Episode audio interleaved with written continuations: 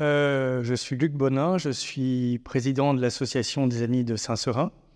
Euh, L'Association des Amis de Saint-Seurin a été créée en 2015 à l'occasion de le fait générateur de la création des Amis de Saint-Seurin, ça a été la réouverture de la crypte de la basilique Saint-Seurin, dans laquelle on retrouve les tombeaux de Saint-Delphin, Saint-Amand, Saint-Seurin, Sainte-Véronique, et j'en passe. Euh, et depuis l'association, alors l'objet d'abord de l'association, c'est d'être une, euh, un, lieu de dialogue entre le propriétaire de la basilique, qui est la ville, l'affectataire, qui est l'association diocésaine, les habitants du quartier, toutes les forces vives qui gravitent autour. Et, et à partir de cela, euh, les projets qu'on a menés euh, depuis huit ans maintenant, ça a été donc la réouverture de la crypte, ça a été l'organisation avec Ozonius d'un colloque euh, de la recherche à la valorisation à Saint-Seurin. Euh, à partir de ce colloque, un livre a été publié par Ozonius auquel on a participé sur la basilique Saint-Seurin. Ozonius est un institut de recherche en lien avec l'université Bordeaux-Montaigne, qui est un, euh, donc avec les archéologues et les scientifiques qui portent tout cela.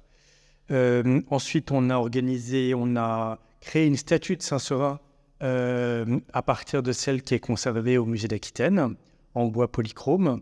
On a organisé en 2018 un escape game, le premier escape game dans une basilique inscrite à l'UNESCO en France. On a organisé, on a créé le reliquaire pour les reliques de Saint-Amand euh, qui ont été translatées euh, euh, il y a deux ans, exactement deux ans dans la crypte. et donc, on a, fait d'autres choses patrimoniales et maintenant, on est sur ce grand projet Basilica. Euh, l'objectif de Basilica, c'est de remettre le site Saint-Seurin, au cœur duquel il y a la basilique, et au cœur de la basilique, il y a le tombeau de Saint-Seurin, de remettre le site Saint-Seurin au cœur de la cité, euh, de la ville, euh, pour resocialiser ce site, retisser les liens avec le quartier qui porte son nom et avec la métropole bordelaise, euh, en inventant des usages nouveaux pour ce site. Alors concrètement, il y a trois grands volets.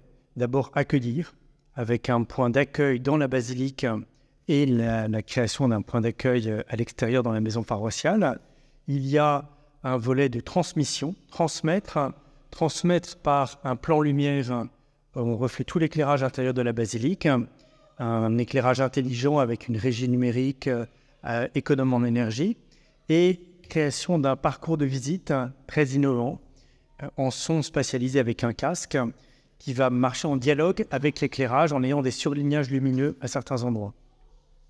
Et puis, troisième volet euh, du projet Basilica, c'est faire vivre le site Saint-Seurin en créant la maison Saint-Seurin dans les locaux, alors dans la maison paroissiale euh, qui n'a plus d'usage aujourd'hui, dans les locaux du patronage, les Vaillants de Saint-Seurin, et dans la cour qui est à l'emplacement de l'ancien cloître de l'église la, de Saint-Seurin, du chapitre de Saint-Seurin et donc faire vivre Saint-Seurin en accueillant trois familles d'activités, des activités paroissiales, des activités de quartier et des activités culturelles pour la métropole bordelaise.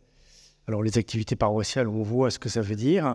Les activités de quartier, eh bien c'est du c'est de l'échange, c'est du social, c'est de l'intergénérationnel.